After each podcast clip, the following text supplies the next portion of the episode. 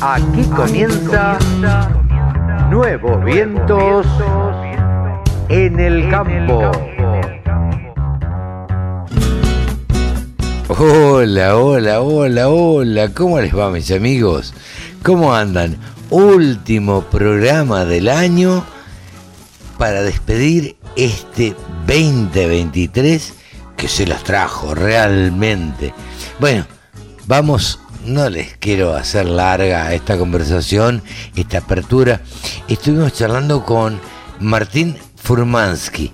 Ustedes me preguntarán quién es. Martín Furmansky pertenece al Banco Galicia y nos va a hablar de finanzas verdes, algo que todavía no está internalizado en la mayoría de las personas de eh, nuestro país o de los la mayoría de los productores agropecuarios. Eh, charlamos también con el ingeniero Matías Tortorella. Eh, él preside un fideicomiso. vamos a desmitificar un poquito lo que son los fideicomisos. A ver, no son, a ver, los pools de siembra, no son aquellos que te dejaban la tierra arrasada y se iban. Bueno, vamos a hablar de cómo trabajan ellos. También, obviamente, vamos a hablar con Pablo Adriani para analizar un poco cómo son los mercados, cómo vienen los mercados en este fin de año. Eh, vamos a ver cómo se presentan, qué es lo que puede pasar, qué es lo que no puede pasar, qué, cuáles son las alternativas que tenemos como ciudadanos eh, para ver cómo viene el 2024. También vamos a hablar con Pato Gorza. Saben ustedes que Pato Gorza es una mujer muy comprometida con el agro, muy, muy comprometida. Es una productora agropecuaria que se las trae y tiene una garra que ni les cuento. Y habla de lo que son las mujeres agropecuarias argentinas. Así que esto, más la música, más los que nos acompañan como auspiciantes en este programa, arrancan de esta manera.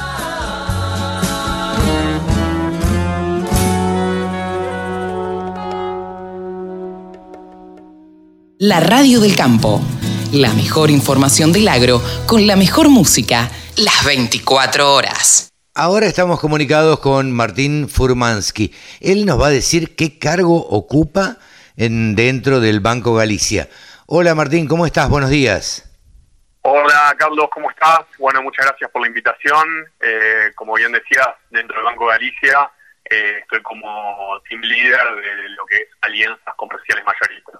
Bien, eh, está de alguna forma, eh, podríamos decir, y está recontra mal usado el término, te pido disculpas, eh, de moda hablar de finanzas verdes.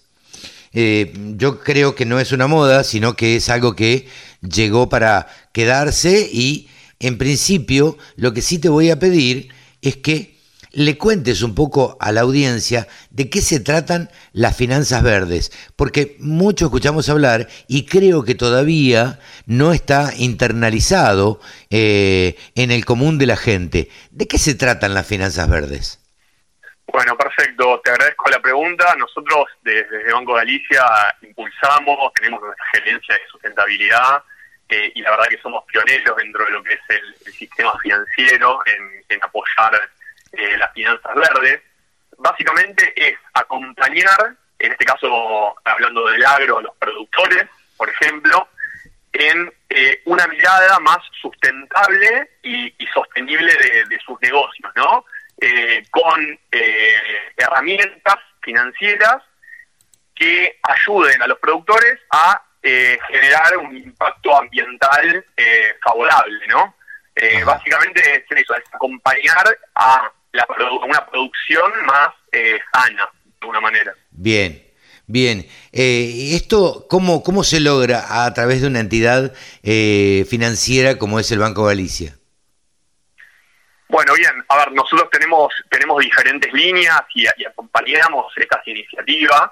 Eh, en el caso de, eh, como, como habrás escuchado, de la alianza que hicimos con, con el CNH, con Case New Holland Capital eh, y, y básicamente, básicamente lo que hacemos nosotros es eh, introducirnos en el ecosistema de productores de, de CNH Capital y utilizando la herramienta de Ucropit que, que, hace una, traza los cultivos de los productores, nosotros lo que hacemos es ofrecer financiamiento para que esos productores, eh, si cumplen ciertos parámetros, puedan acceder a financiamiento para, por ejemplo, renovar eh, la maquinaria eh, por medio de préstamos secundarios, en este caso, para poder generar más eficiencia en el agro y, y digitalización ¿no? en el agro, que que es uno de los de los ejes que tenemos dentro del banco. Claro. digitalizar y, y, hacer lo más eficiente los procesos para, para que justamente, como te decía,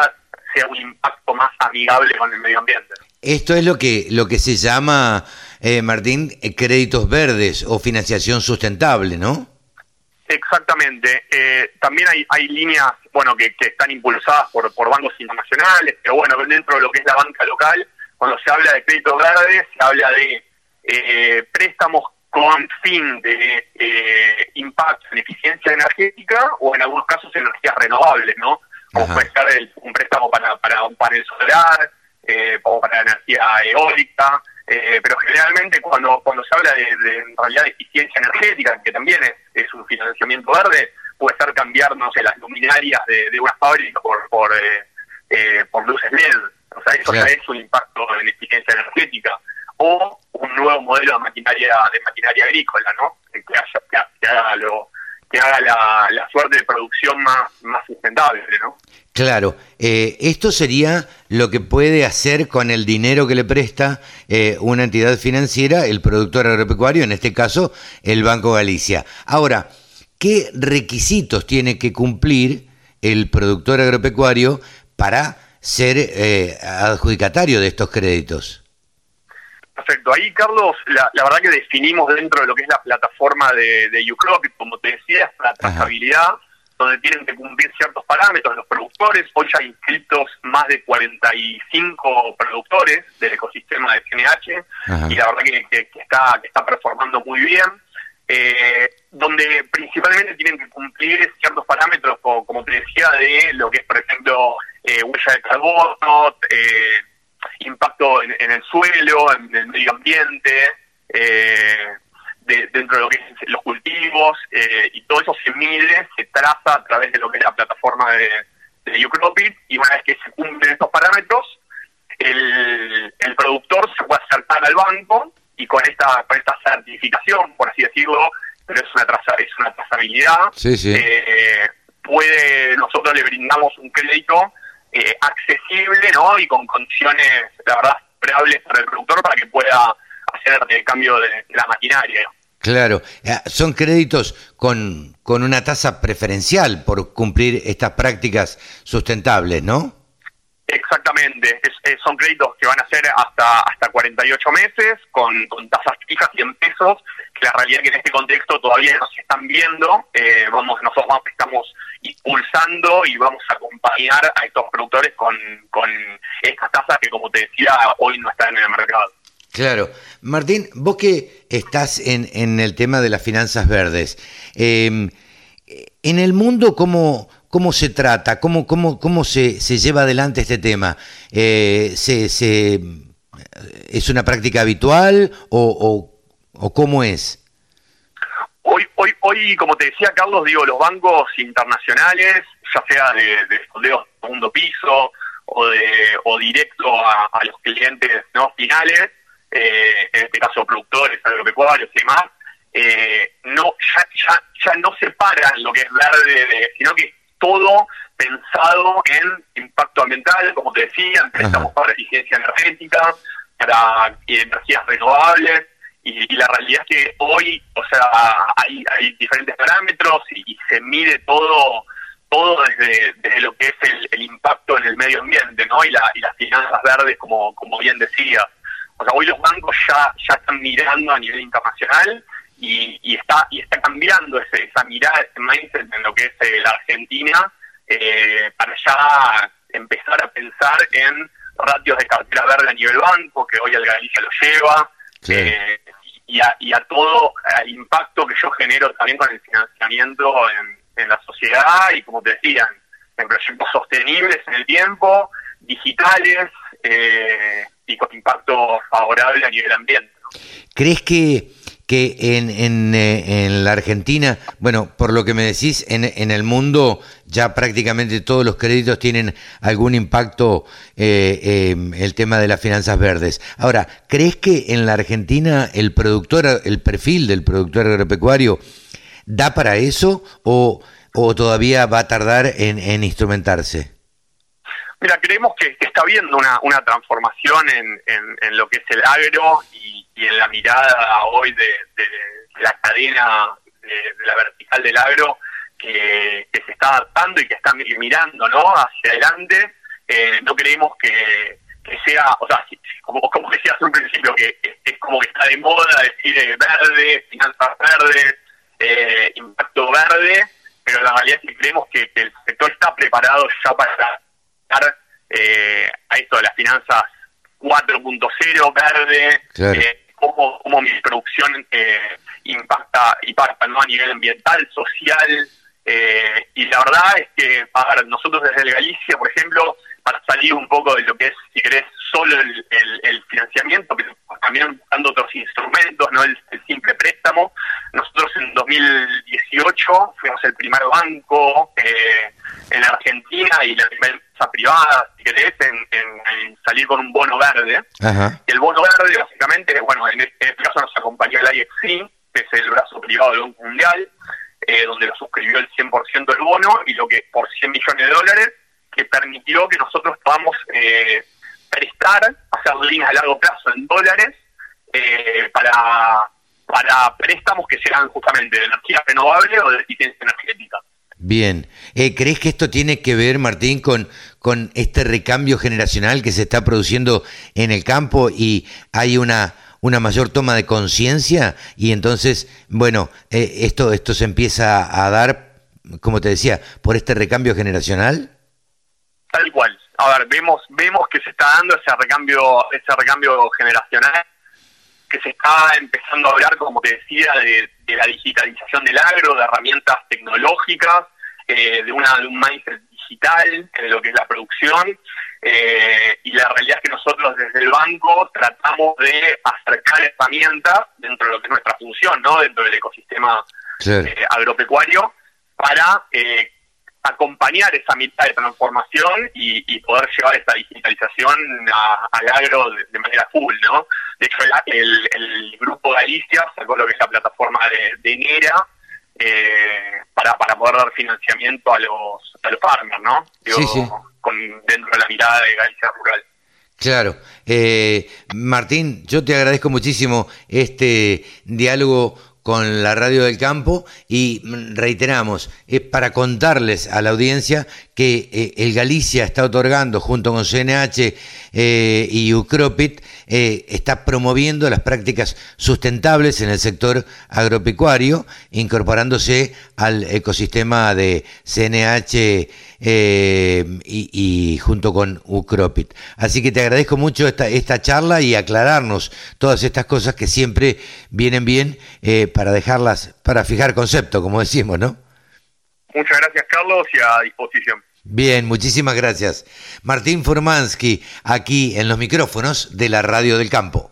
Sumate. Entre todos hacemos la mejor radio, la Radio del Campo. Ahora estamos en comunicación con alguien que ya hemos charlado en otras oportunidades. Pato Borsa es una productora agropecuaria eh, que ha charlado con nosotros y es muy activa en las redes y es muy activa, este, muy, muy andariega, diríamos, en el campo. Eh, hola Pato, ¿cómo te va? Buenos días. Hola Carlos, buen día, todo muy bien. Bueno, me alegro. El motivo por el cual te llamábamos básicamente es porque, bueno, eh, el otro día eh, veo un posteo de mujeres rurales, vos integrás mujeres rurales argentinas y bueno, y firmaron un convenio de cooperación con el ICA. Eh, contanos un poco de qué se trata. Sí, em, eh, venimos trabajando desde...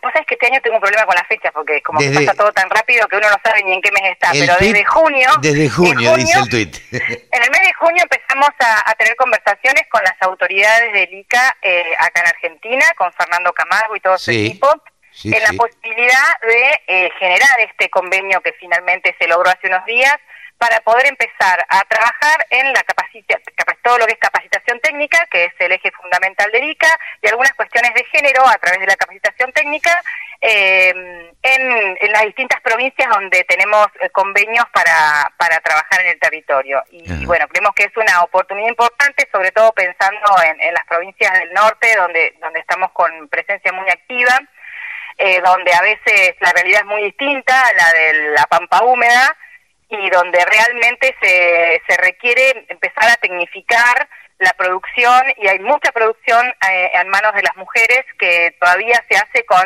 eh, de una forma muy, no te diría rudimentaria porque no sería el término, pero sí falta eh, mucho aplicación de conocimiento y Y tecnología. tecnología, claro. Sí, y tecnología sobre todo. Creemos que es una gran oportunidad para eh, arrancar un proceso de capacitación en los diferentes, las diferentes producciones, eh, pensando en el eje de, por un lado, aumentar la capacidad productiva y la rentabilidad económica de esas unidades productivas, y por otro lado, dar eh, la posibilidad de una salida laboral concreta a las mujeres que trabajan en esos, en esos sectores del agro que muchas veces están en, en la economía informal, eh, por falta de escala muchas veces, que no, no permiten entrar en la economía formal. Entonces, bueno, creemos que es un, un intercambio muy interesante que podemos llegar a, a- a hacer. Vamos a estar empezando a trabajar en post receso de verano por fines de, de enero Ajá. y bueno, es un convenio a cuatro años de trabajo en todo el territorio. Después eh, iremos también evaluando trabajar en otras zonas, pero de movida eh, apuntamos ahí. Pato, vos sabés que eh, acá en la Radio del Campo nosotros tenemos eh, un- un- unos, unos podcasts, uno- unos micros que... eh, porque ahora está de moda el podcast, ¿viste? Nosotros le decíamos, los más viejos le decimos micros, los que trabajamos en la radio. Eh, Pero el micro era como más cortito, Carlos, ¿o no? El Claro. podcast es más largo. El podcast puede ser más largo, pero bueno, en general puede ser de 10, 15 minutos o de media hora o de una, que ya sería un programa. Pero bueno, Claro. este, nosotros tenemos el, el, programita que hace el ICA, que nos lo manda, se llama Agroenlaces, y lo ponemos todos los días, y le dan muchísima importancia a, la mujer, de- al trabajo rural, a la mujer que trabaja en el campo, que en otros países probablemente eh, sea un poquito más que acá, porque al ser un trabajo más manual, más rudimentario, eh, de, de- de menos escala, eh, tal vez eh, se dé más que, más que en Argentina. Aunque, como decías vos, en el noroeste, eh, sobre todo eh, en el norte, eh, hay un montón de mujeres que trabajan a pequeña escala y trabajan muy, muy rudimentariamente todavía. Sí, y después tenemos todos los sectores de los periurbanos con todo lo que es la producción hortícola, que es lo que comemos todos los días. Sí, que la, la mano de obra, es, eh, en su gran mayoría, son mujeres. sí, sí. Eh, y, y bueno, ahí hay una gran, lo mismo en el cordón hortícola, el- todo lo que es horticultura y fruticultura, eh, las mujeres son muy protagonistas, sobre todo eh, en el trabajo diario, eh, ni hablar en la, en, en- en la parte de la Patagonia donde se trabaja frutas finas por una cuestión del cuidado de la fruta Sí. este, y, y- y la delicadeza a la hora de la cosecha siempre se eligen mujeres. Creo que eh, creo que hay más mujeres de los que uno piensa. Sí, sí. Eh, lo que pasa es que no está totalmente invisibilizada esa, ese trabajo, eh, entonces cu- cuesta verlo, pero bueno, eh, es uno de los ejes del ICA, uno de los ejes de trabajo es la visibilización de, de la mujer rural, eh, así que bueno, ahí hacemos una, un buen equipo entre ambas instituciones. Bien, bien, felicitaciones por eso, la verdad que nos alegra muchísimo. Y yo sé que, a ver, vos sos una mujer política, básicamente, eh, y que te gusta, como decía yo al principio, andar y, y- y- y participar y sos una mujer sumamente eh, colaboradora en muchas cosas y participas, y, participas mucho, te involucras mucho en, determinados temas. Eh, pero también, como te decía, eh, considero y le cuento a la audiencia que sos una mujer política con ideas claras políticas. Eh, ¿Qué pensás de la, no de las medidas, porque prácticamente todavía no se han terminado de, analizar y, y además todavía no fue al Congreso este decreto de necesidad y urgencia. ¿Qué opinión te merece este nuevo gobierno que tenemos a partir del 10 de diciembre con respecto al campo, obviamente, no? Sí, yo eh, tengo la postura siempre, por naturaleza, más allá de, las ideas políticas que uno tenga, que pueden estar más cerca o más lejos del, gobierno que toque, de que le deseo que le vaya bien, porque si al gobierno le va bien, eh, probablemente a los argentinos no vaya bien eh, creo que tienen un desafío por delante muy grande, que es eh, acomodar la, macroeconomía en un país como Argentina, que somos muy difíciles, Eh, porque somos, somos muy difíciles. Somos complicaditos, sí. Eh, creo que tienen un desafío muy grande y con mucha expectativa. Eh, yo no me animo a, a, hacer diagnósticos aún porque sería totalmente irresponsable a no sé, todavía no hace ni, un, no hace un mes. parece parece que hace un montón, porque pasaron muchas días. cosas, pero hace muy claro, 11 días, muy poco tiempo como para que para tener una opinión formada. Hay que ver, hay que esperar, todavía faltan, en el caso de agricultura, todavía falta que, que, nos muestren cuál va a ser el proyecto de la Secretaría y todavía faltan designar funcionarios en áreas que son importantes. Entonces, eh, con expectativa y a disposición, o sea, creo que todos tenemos que ayudar para que las cosas salgan bien y, por supuesto, cuando las cosas están mal o es un camino que en, el, en el que consideramos que afecta a los productores, bueno, también poder expresarlo, poder decirlo y poder, este, bueno, manifestarlo como nos manifestamos siempre, sin ningún problema. Eh, ¿Crees, eh, sos optimista cuando charlas con, con tus colegas, este, con otros productores, productoras? Eh, ¿Cómo los notas? Mira, eh, con respecto a la producción en sí misma hay optimismo, también el optimismo influye porque el clima se dio vuelta, gracias a Dios, y sí. viene acompañando porque si hace dos meses atrás o tres meses atrás, eh, ganara quien ganara, estábamos todos con que nos pisábamos la trompa, digo yo, porque la, era terrible la situación, eh, eso ayuda a, estar más optimista, pero veo gente que está optimista con respecto al sector, los colegas, pero pesimistas con respecto a lo que tiene que transitar el país en el mientras tanto. ¿No? la situación social, la situación del salarial, de uno, no es una burbuja, sino que es un ciudadano que se dedica a esta actividad, pero está inserto en, esta sociedad y bueno, eso se está viendo con, todos estamos viéndolo con mucha preocupación. ¿no? no, bueno, qué va a pasar con, con los sectores más desfavorecidos que, eh, que afecta el bolsillo esta inflación, que nos afecta a todos, ¿no? Pero eh, hay sectores que nos afecta más y bueno, mirando con mucha preocupación de eso. Por, o sea, por un lado eh, la, esperanza de que a las cosas mejoren. Y por otro lado no te diría pesimismo, porque no, pero sí preocupación. Preocupación, sí, Y, y, mucha expectativa y, y hasta por ahí te diría incertidumbre de lo que se viene, ¿no? Sí, también incertidumbre porque no sabemos, eh, no tenemos muy claro cuáles van a ser eh, las políticas a llevar adelante, más allá de este DNU que salió ahora, que hay que estudiarlo y hay que pensarlo bien, pero también tenemos que tener memoria, o sea, no alcanza solamente con mm, la liberación de los mercados y las retenciones, porque en los años 90 solo estuvimos y dejamos a casi 200.000 productores fuera del sistema. Sí, claro. Fue la década donde más productores quedaron, se fundieron. Entonces, eh, la política agropecuaria creo que es algo que todavía no sabemos para dónde va a ir. Supongo que en próximos meses o el año como que arranca en marzo, pero espero que antes desde la Secretaría empiece a haber un lineamiento más claro en ese sentido y bueno, y vamos a esperar a ver qué, qué pasa. Bien, habrá que esperar y habrá que tener un poco de fe también, este, a ver cómo, cómo le va, como decías vos, si al gobierno le va bien, al país le va bien y nos va bien a todos.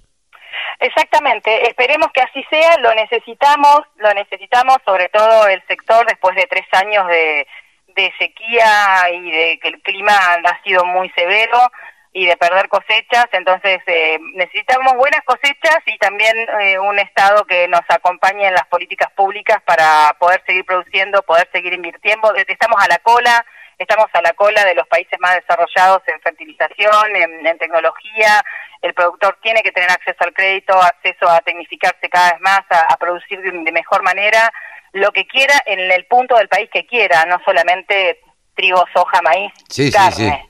Eh, bueno, necesitamos políticas públicas, esperemos que eh, estén. Sí, ojalá vengan. Pato, te agradecemos muchísimo este contacto con la Radio del Campo, como siempre. No, Carlos, muchas gracias a vos por siempre estar eh, difundiendo nuestras actividades. Un saludo grande. Pato Gorza. Gracias, igualmente, felicidades. Pato Gorza ha pasado aquí en los micrófonos de la Radio del Campo. La Radio del Campo. Toda la información y los temas de interés de un productor agropecuario. Ahora nos encontramos eh, del otro lado del teléfono con el ingeniero agrónomo Matías Tortorella, presidente de Gestión Argentina Sociedad Anónima. Hola Matías, ¿cómo te va? Buenos días.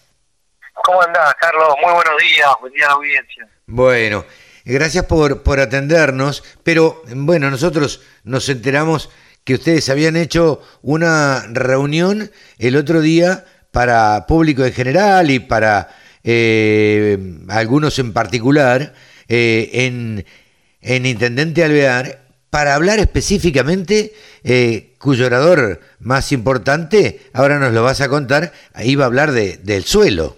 Contanos un poquito cómo, cómo fue esto. Sí, un poquito en el marco de los sectores donde nosotros trabajamos, eh, con el Fideicomiso Gestionar, en Intendente Alvear La Pampa, donde hacemos foco agrícola, eh, nuestra idea es armar una jornada de armamos una jornada de concientización del cuidado de, toda la producción en general, ¿no? Haciendo foco en el suelo, que es eh, nuestro sustrato para la producción de alimentos a nivel mundial, pero tocando un poquito todos los ejes, eh, cuidado del suelo, rotaciones, eh, si querés te cuento también cuidado de qué hacemos con los envases, cómo cómo planeamos la producción sustentable y sostenible en general. Yo no tengo acá eh, exactamente la, programación eh, de los oradores que hubo, pero sé que se habló de tema, eh, de temas muy, muy en boga, digamos, y que todos aquellos que están comprometidos con el cuidado de, del medio ambiente y del suelo y demás, tenían que ver y tuvieron un, espacio ahí. Mira, sí, tuvimos, la verdad, un, un abanico de oradores hermoso el concepto es que ya no se puede producir más alimentos a cualquier costo. Tiene que ser eh, con una visión sostenible y sustentable. Los oradores fueron, empezamos con eh, un orador, un cordobés, la verdad, espectacular, eh, que habló de lo que es los eh, bioproductos, hoy casi todos los agroquímicos empiezan a tender a ser biológicos, desde, cómo curamos la semilla, a cómo la potenciamos, entonces todos los bioproductos que empiezan a, aparecer ya están metidos en la producción agrícola. Luego hablamos de lo que es el cuidado con campo limpio, de los envases, cómo los, los envases de agroquímicos tienen que ser tratados y ya se pueden reciclar al 100%, dónde entregarlos, ¿bien? Después entramos en la parte de los pastizales naturales, de la parte de pastizales, de árboles, nos acompañó la gente de Ecobosques y la gente de Alianza al Pastizal, que es una ONG, donde cómo podemos medir el bienestar de esos pastizales reproductivos ganadería, mirando mucho lo que es la flora, la fauna, haciendo foco en las aves, cómo las aves son indicadores de el bienestar de nuestros suelos y nuestros ambientes. Eh, y terminamos con la frutilla del postre, que fue Miguel Ángel Taguada, especialista en suelos, eh, asistente de la FAO, que nos habló de cómo medir la huella de carbono y cómo, cómo empezar a entender el proceso de eh, bonos de carbono y cómo monetizar esto y cómo la buena rotación, los cultivos de servicio, los cultivos de cobertura, las rotaciones, nos, nos pueden realmente dar eh, una satisfacción económica aparte de sustentable, ¿no? Darle un plus a nuestra economía. Claro, eh, yo, a mí me pareció raro cuando vos nombraste el, el fideicomiso, porque yo no tengo como, como comunicador y demás, no tengo demasiado registro que un fideicomiso le dé tanta importancia a lo sustentable, a, la bioeconomía, digamos, este, o a la bioagricultura, eh, si se quiere, esto del reciclado, eh, todo esto me parece que no, que no era común y ustedes están siendo un poco un punta de lanza en, en todo este tema. Sí, sí, siendo hoy nosotros uno de los fondos de inversión más privados más antiguos del país, creo que somos los primeros en medir la huella de carbono y entendemos, por medio también de lo que nos transmiten los inversores y, demás, que eh, ya no existe la inversión por la inversión sin entender que esto tiene que ser sostenible, sustentable y cuidado eh, porque es lo que le vamos a dejar a nuestros hijos. Y, de ahí a que, a que creo que todos nuestros socios nos, nos, piden y nos incitan cada vez más a cuidar la producción, obviamente sin dejar de lado la rentabilidad, ni mucho menos. No, no, digamos, a ver. El, gran cambio es que la rentabilidad va de la mano de esa sustentabilidad. Claro, o sea, no está reñido, porque yo creo que en la Argentina eh, me da la sensación que muchas veces eh, se instaló por ideología como que el ganar plata estaba mal visto. Entonces, digo, si uno eh, invierte sus pesos eh, o sus dólares eh, en un fondo común de inversión, en este caso agrícola,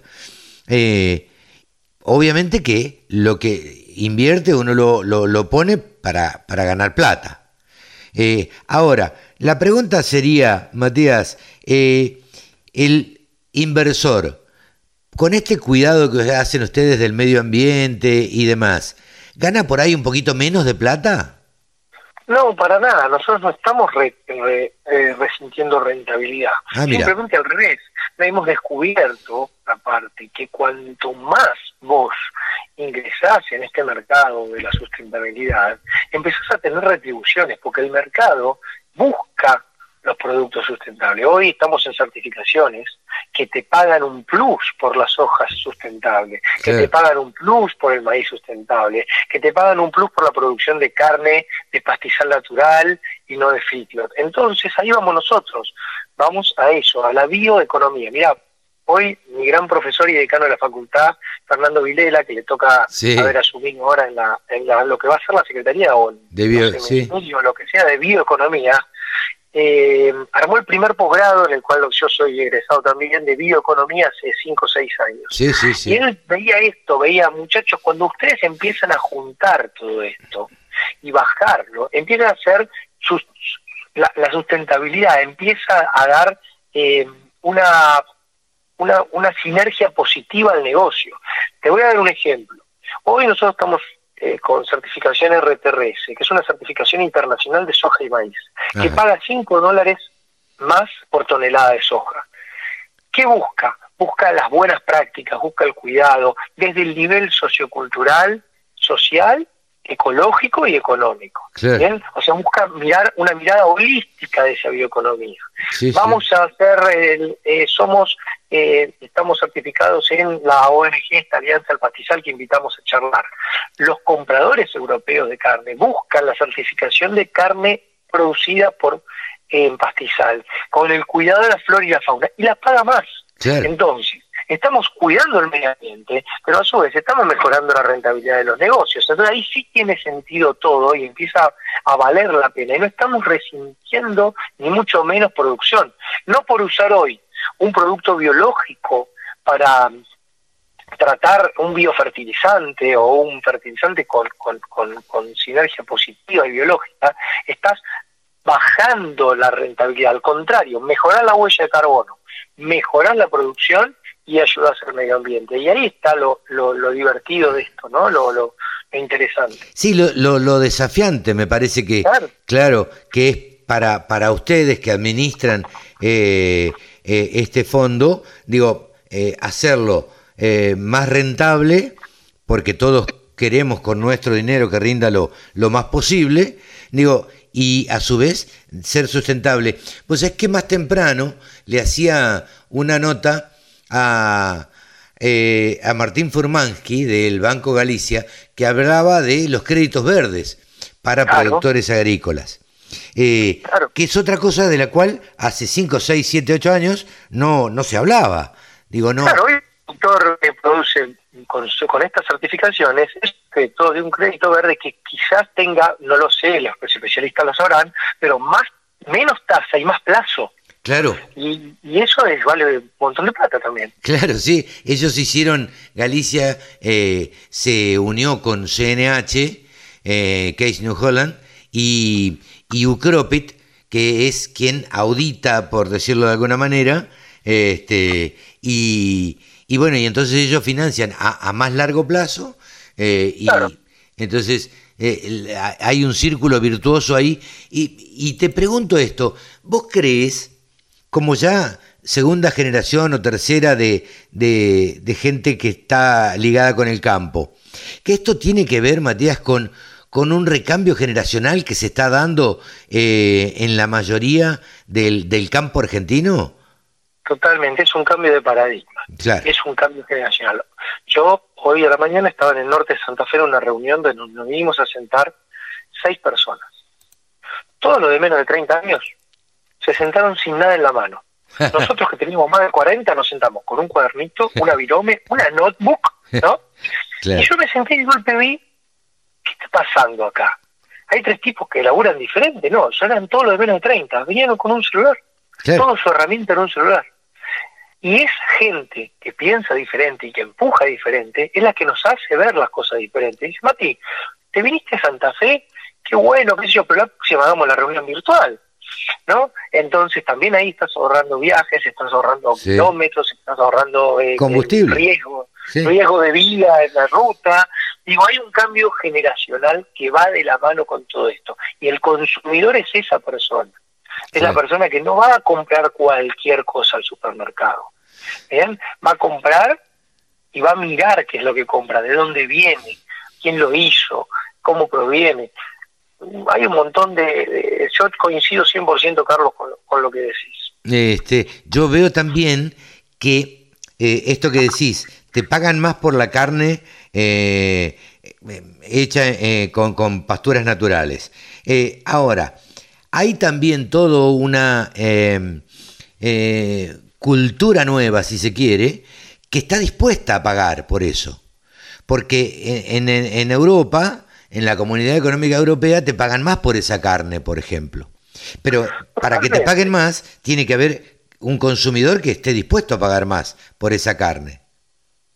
También va de la mano de cómo el mundo se vaya, vaya creciendo, obviamente si estamos hablando de pobreza y de, eh, y de, complicaciones económicas macro, y claramente es posible que cuando se recibe la gente va a comer lo que pueda comer. Sí, Ahí estará la responsabilidad de los estados y la responsabilidad de los empresarios de cómo produzca, pero en los países del primer mundo o los países donde ya hay un avance, ya hay hay gente que te toma un avión y al día siguiente compra bonos de carbono para compensar su vuelo. ¿Y por qué lo hace? Simplemente lo hace para sentirse tranquila de que su vuelo está compensado. Si vos te fijas, eh, eh, todos quieren ver cuál es la huella de carbono del vuelo que van a tomar, cuánto emite eh, un alemán me dijo, pero vos te movés 700 kilómetros a veces para ir al campo. Yo le explicaba que en la Argentina los kilómetros, son, las, distancias son muy largas. Me dijo, pero esto es malo para el medio ambiente. Bien. Bueno, sí, le digo, mi trabajo eh, requiere mover, si te tenés que mover menos, me dijo. y bueno, evidentemente hay otra cultura. El campo está en cuando movemos, nosotros tenemos una alianza con Bioceres, con HB4, y movemos un, fertilizante que se llama PZ Bio, que es un microestar PZ Bio, es un fertilizante que vos, donde antes yo aplicaba 80 kilos de un fosfato diamónico, que era una roca, hoy, hoy aplico 30 kilos de PZ Bio de Microestar. No solo bajé 50 kilos del camión que muevo, sí, claro. de los movimientos del tractor, de lo que se mueve de combustible, sino que con 30 kilos de un producto biológico, trabajado y con tecnología, estoy suplantando 70 kilos de roca fosfórica que sale de una minera, que se mueve por un barco, que viene al puerto Rosario, que lo traigo en un camión al campo, que lo tiene que mover un, un tractor. Entonces, claramente también la tecnología eh, ayuda a que bajemos las emisiones. O sea que tenemos nuevas generaciones nuevas tecnologías y, un nuevo y un nuevo paradigma que fue la COP que acaba de terminar, ¿no? Y bueno, a ver muchachos, por más que la COP haya sido en Dubái, todo lo, lo, lo, que trae esto a nivel eh, eh, ideológico y demás, eh, eh, estamos todos trabajando, hay una COP por año, hay un trabajo de bajar el cambio climático, de bajar la temperatura y de mejorar nuestros procesos para que sean más amigables con el medio ambiente. Sí, yo creo que por momentos veo como que la tecnología supera a la capacidad de adaptabilidad. Mira, me fui al diablo con el razonamiento. me parece que la tecnología va tan rápido y tenemos a mano tanta, tantas posibilidades tecnológicas que va más rápido de lo que podemos asimilar y lo que podemos usar en el campo, a veces no por, por falta de voluntad, sino por falta de, eh, en algunos casos de conocimiento y en algunos casos por conectividad, que es una de las grandes falencias que, que tiene eh, la Argentina o, todos los países eh, que tienen grandes extensiones, ¿no? Bueno, pero volvemos al capital humano y a la educación. Sí, claro el pilar de todo esto es el capital humano y la educación.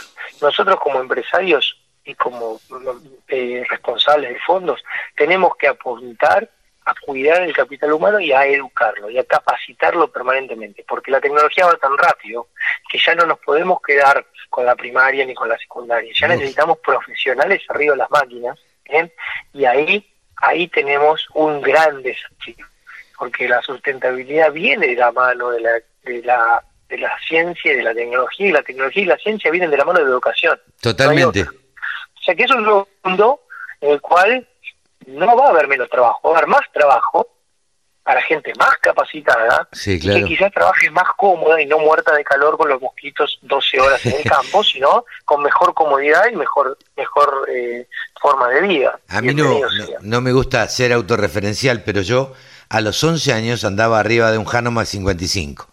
Eh, ¿Te imaginas lo que era eso, no? En pleno verano, ¿no? uno llegaba lleno de tierra, este, era una porquería. Hoy creo que si me subo a un tractor, no lo entiendo y no lo puedo ni, ni poner en marcha. Eh, claro, porque la tecnología es tal, uno sube a los tractores en las exposiciones, sube a una cosechadora o ve filmaciones de una cosechadora donde tienen dos o tres, cuatro pantallas donde están indicando la humedad, la temperatura de lo que está cosechando, este, miles de... Nosotros tenemos seguimiento satelital de cada máquina, la velocidad que va, qué descarga, qué hace, y el operario que está ahí adentro tiene comunicación. Y mira, quieras que no, y aún con la mala conexión que hay en Argentina, somos uno de los países con más tecnología aplicada en el agro, con mejor tecnología y conexión en el agro. Y eso nos da, nos posiciona en un lugar que estamos realmente, yo siempre digo, la parte agrícola, estamos a la par de los primeros países del mundo. Tenemos que aprovechar eso, potenciarlo, porque realmente estamos muy bien tecnológicamente. El productor agropecuario argentino aprovecha hasta el último centavo para no fundirse. Y eso nos hace unos sobrevivientes y unos maximizadores de todos los recursos. Totalmente si, si esto puede empezar a ir un poco mejor. Nosotros somos optimistas, ¿no? Si empieza a ir un poco mejor algo, el agro en Argentina deberíamos volver a ser, ya no el granero del mundo, porque no queremos vender granos, queremos vender algo más pesado, pero sí los mayores productores de eh, agroindustria y alimentos eh, del planeta junto con las otras tres o cuatro extensiones eh, de la misma naturaleza. Sin duda, sin duda. Matías, por último te pregunto, ¿Cuántos años tiene el, el Fondo Común de Inversión? Como fideicomiso, van 13 campañas, ¿bien?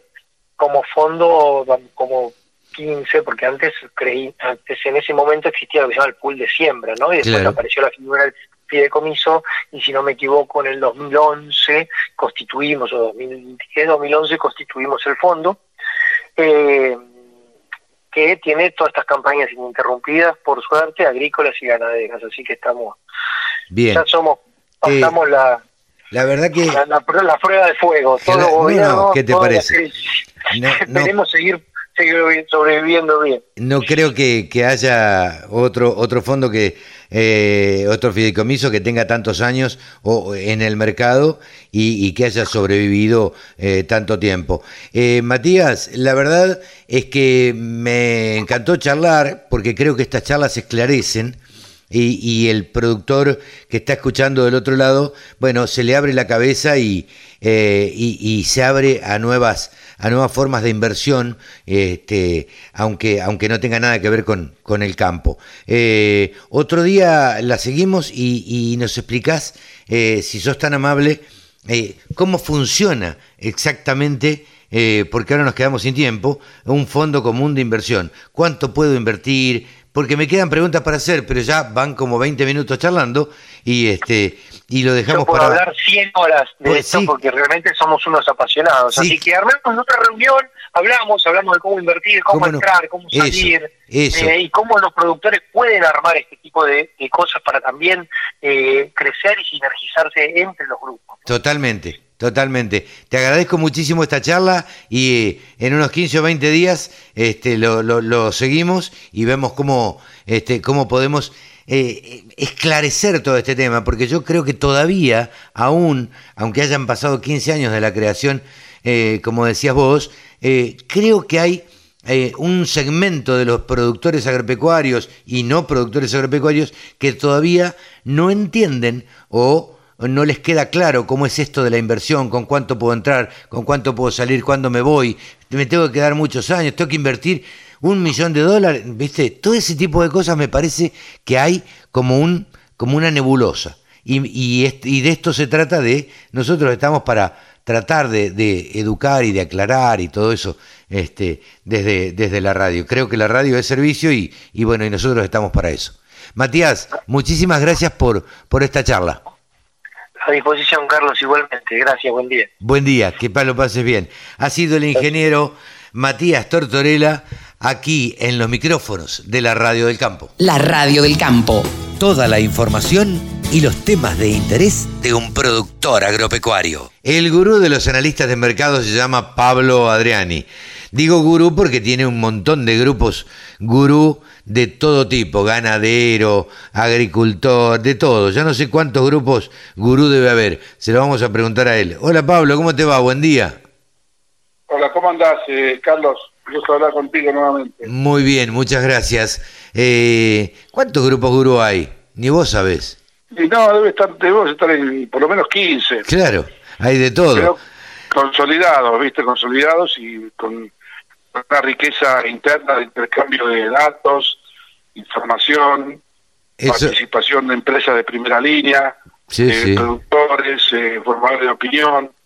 O sea, es, yo creo que es un, un una, una caja de resonancia de lo que está pasando eh, en cada uno de los sectores, ¿viste? Lo que está pasando con Gurú, Gurú Maíz, Gurú Soja, Gurú Política, eh, realmente se han ido eh, afianzando los grupos y, hay gente que me está pidiendo entrar claro. es una idea y algunos ya están medio que no tenemos, no tenemos capacidad pero no, no, no se baja nadie eso es lo bueno Sí, sí, sí. Eso es lo que tiene, eh, tienen estos, estos grupos que son temáticos y que, bueno, hablan eh, siempre de, un mismo de un mismo interés o de están nucleados ahí productores o, o, lo que sea pero que tienen interés en ese tema. Sí interés y, y, sabes qué eh, eh, solidaridad para compartir. Claro claro. Compartir información compartir cierres de mercado compartir informes que hacen algunos especiales para para distintas partes del mundo o sea eh, es muy rico, es muy rico. Hoy tienes eh, al instante, tenés lo que está pasando. Este, te mandan un video con una cosechadora en Brasil que está cosechando soja, por ejemplo. Sí, sí, sí, sí. Eh, y, además es, es... 300 kilos. o sea, o, te mandan un video de una, zona inundada en Río Sur que no puede cosechar en las soja. Ya. Claro, sí, sí, sí. y es instantáneo. es instantáneo es el momento. Así que bueno, la verdad que bueno, la tecnología está para esto, ¿no? Sí, claro, y hay que aprovecharla. Pablo, nosotros hablamos de mercado, no te voy a preguntar, o si querés me comentás, cómo estuvieron los mercados esta semana. los mercados, eh, no, no quiero eh, pasar por, por, por que los subestimo, pero hoy la realidad de la Argentina está pasando por lo que, por lo que acontece desde el punto de vista político, económico y cambiario. Sí, sí, sí. Sin eh, duda. Eh, ejemplo, eh, lo que puede ser esta semana el anuncio del secretario de Agricultura de aumentar las retenciones al 15% en maíz y en soja sí. y al 15% en los productos regionales. Vos sabés muy bien, Carlos, que un, un maíz, un trigo, que vos le subas tres puntos las retenciones, luego de haber devaluado 115% el dólar oficial. Mm. No digo que, que, es una medida para aplaudir, pero sí digo que eh, no tiene el impacto que sí tiene el aumento de una retención, el maíz pisingallo del 0 o 5% al 15%, claro. o el aumento del maní al 15%, y poroto, eh, esquilazo confitería. Entonces, eh, lo, interesante del caso que a los dos días de esta medida, el secretario de Agricultura, eh, que yo creo que eh, se enteró por los diarios, sí. todo se entera por los diarios, el secretario, porque en la primera oportunidad se enteró por los diarios que se iba a tomar el 15%.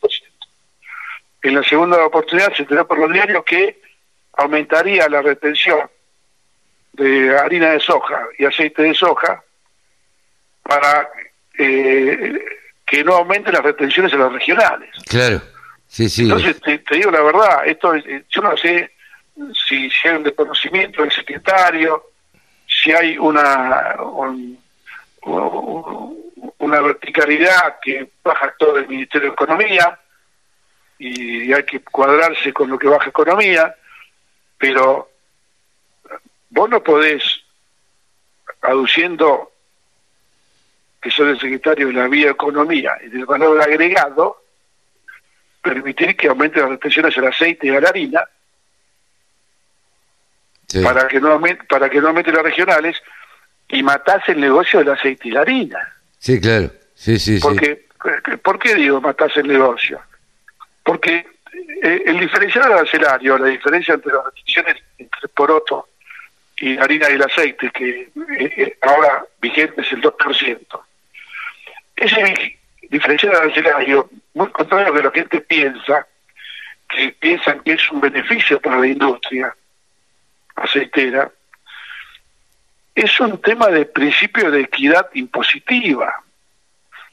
O sea, por eso un arancel más bajo al aceite de la harina, porque la retención que vos después aplicás a todo el complejo eh, va sobre el precio final, y el precio final te incluye el costo de elaboración, el costo salarial, el costo operativo, el costo de la materia prima, el, costo de eh, impositivo. Entonces, por eso la retención sobre el aceite y la harina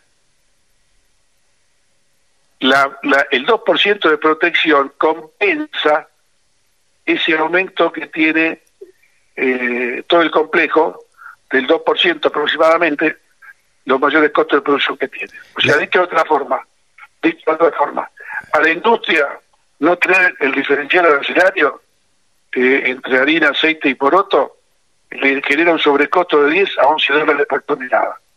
Ahora, vos que estás en, eh, una persona como yo que estamos muy, muy, muy profesionalmente en el tema.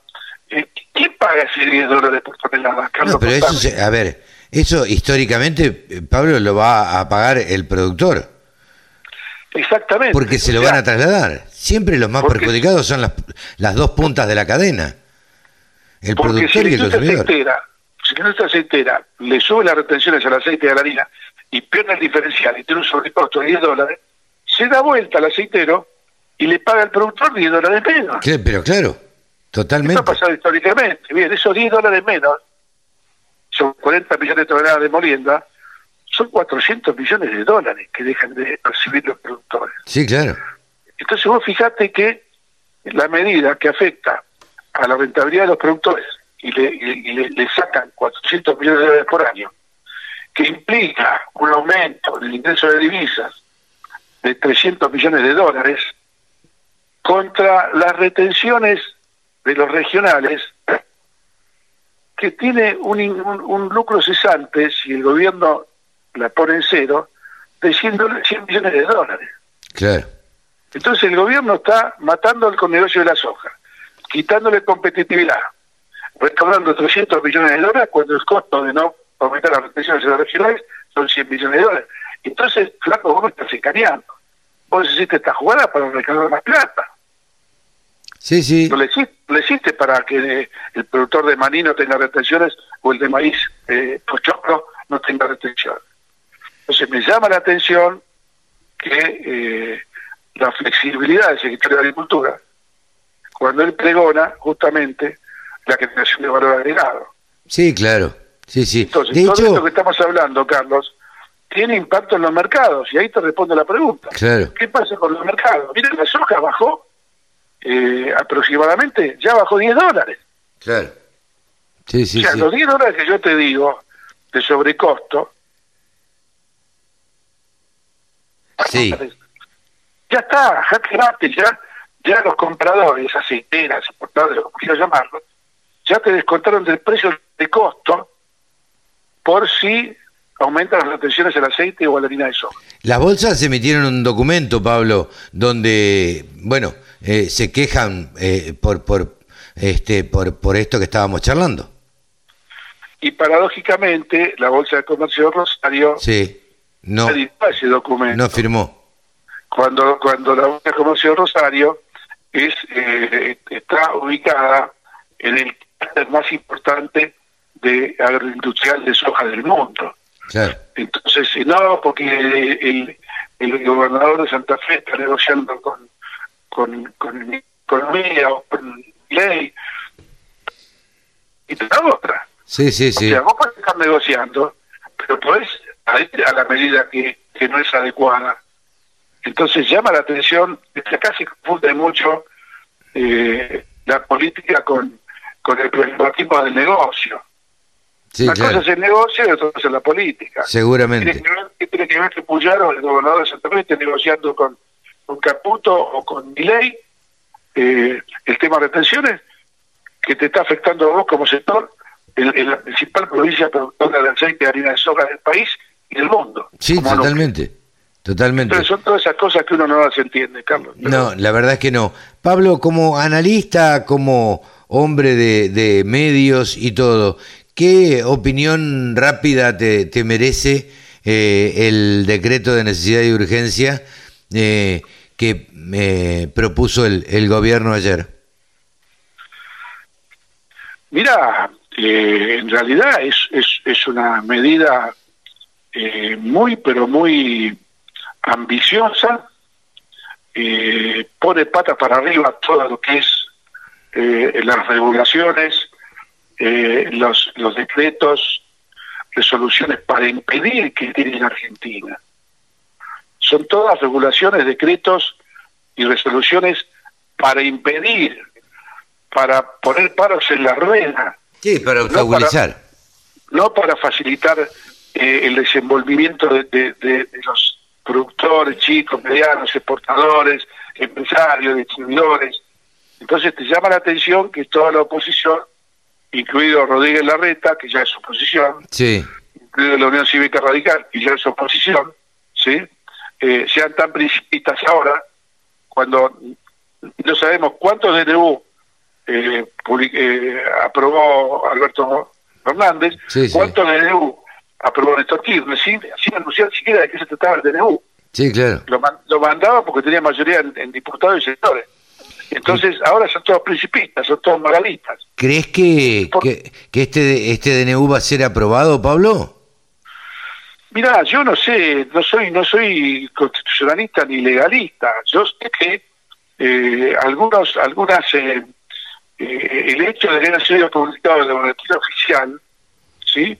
ya da cierta libertad para ciertas desregulaciones que se pueden producir ipso facto de, de publicado en el boletín oficial. Pero después hay otros temas que se discuten en el Congreso, que es lo que está pidiendo la oposición. Claro. Obviamente, los, tiempos son de acá a 10 días entra, entra al, al recinto de la Cámara, van a bicameral, después 10 días después va, va para allá.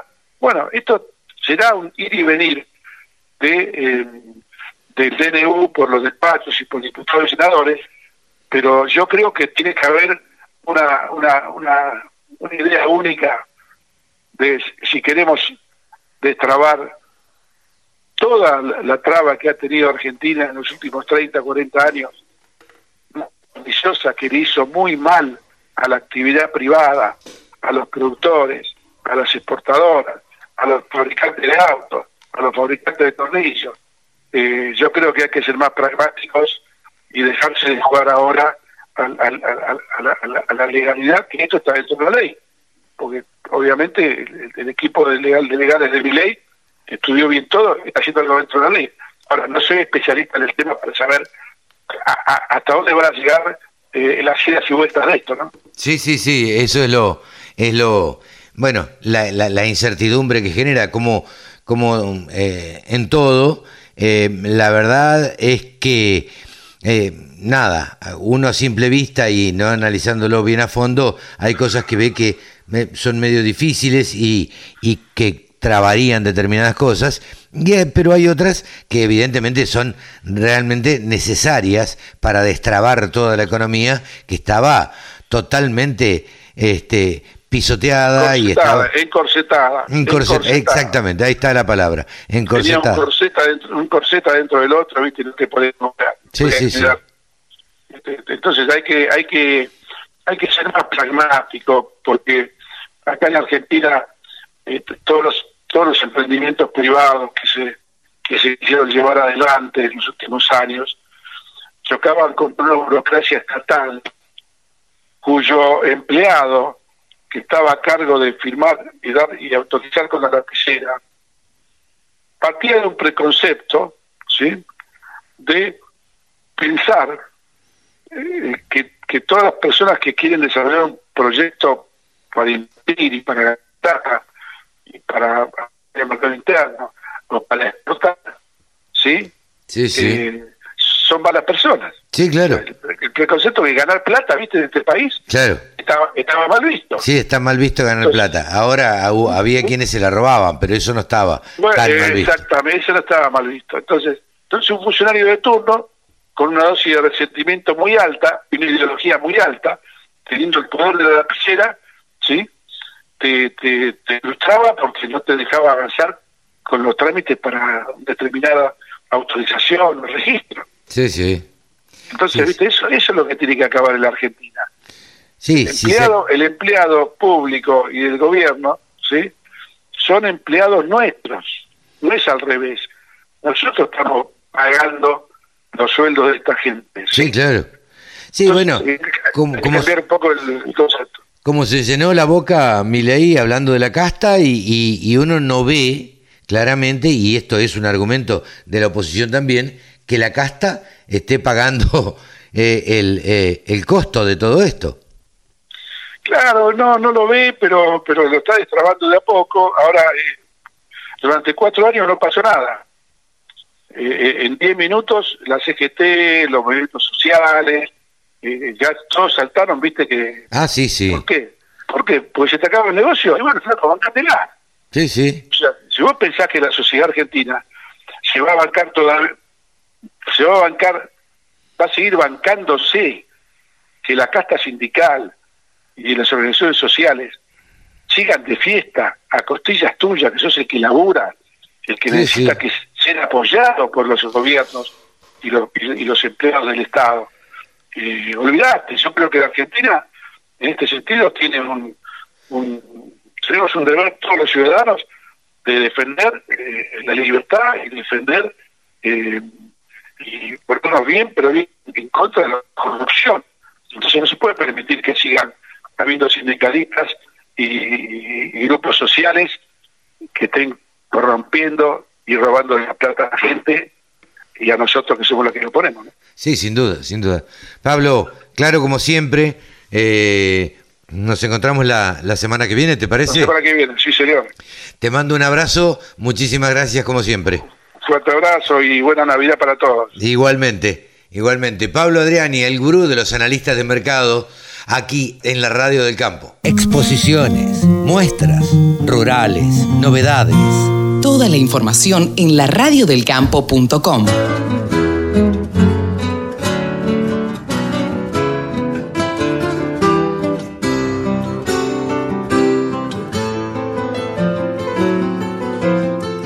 Hasta aquí fue una edición más de Nuevos Vientos en el campo por la radio del campo. El próximo sábado nos puede escuchar a partir de las 10 de la mañana. Y si no, el domingo. El domingo a partir de las 12 estamos con el mismo programa. Así que les pedimos, escúchenos y si nos quieren escribir y hacernos algún comentario, contacto arroba laradiodelcampo.com. Contacto arroba laradiodelcampo.com. Y si no, nos escriben por el WhatsApp, entran en la página, buscan la, la pestaña de contacto y ahí nos escriben y recibimos todos los mensajes. Nos pueden pedir música, nos pueden pedir un tema que toquemos, nos pueden pedir que toquemos el tema de la frutilla, de los limones, de los arándanos, de la manzana, de la soja, del maíz, del girasol, del trigo, de la avena, de lo que se les ocurra. Estamos abiertos a la opinión de todos los productores agropecuarios y de todos los que nos escuchan. Nos despedimos hasta la semana que viene. Chao.